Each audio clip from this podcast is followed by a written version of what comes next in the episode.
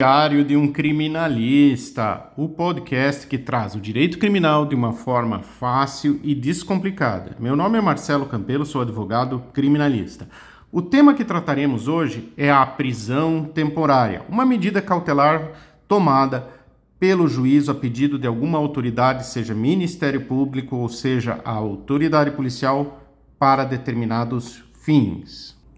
A prisão temporária é prevista no texto legal da Lei 7960 de 1989. As hipóteses em que ela é cabível seria quando é imprescindível para as investigações de um inquérito policial, quando o indiciado não houver residência física, residência fixa e a terceira hipótese, quando houver fundadas razões, de acordo com qualquer prova admitida na legislação penal de autoria ou participação do indiciado nos seguintes tipos de crime: homicídio doloso, sequestro ou cárcere privado, roubo, extorsão, extorsão mediante sequestro, estupro, atentado violento ao pudor, que a, a legislação foi alterada, rapto violento epidemia com resultado de morte, envenenamento de água potável, quadrilha ao bando, genocídio, tráfico de drogas, crimes contra o sistema financeiro e crimes previstos na lei de terrorismo. A grande diferença entre a prisão preventiva e a prisão temporária é que a prisão temporária tem prazo fixo na lei, cinco dias. São cinco dias que o réu pode ficar preso, prorrogáveis por mais cinco. No caso da prisão temporária, após expedido o mandado, deve ser cumprida pela autoridade policial e não cabe a audiência de custódia, posto o mandado já, tar, já ter sido emitido e com prazo previsto em lei.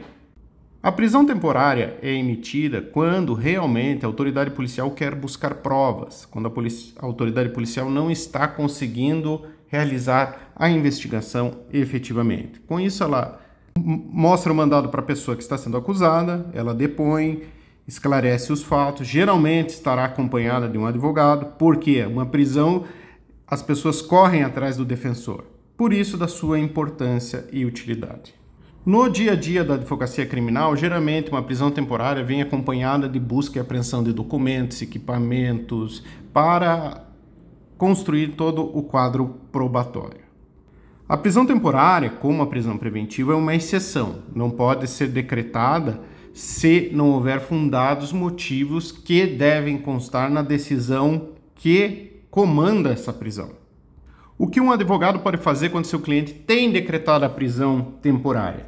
Geralmente ela é para um depoimento. O advogado tem que atuar para que esse depoimento seja feito rapidamente, porque nesse caso a autoridade policial pode informar o juízo e liberá-la. Se não é prorrogável, inclusive o, a autoridade policial não precisa cumprir cinco dias.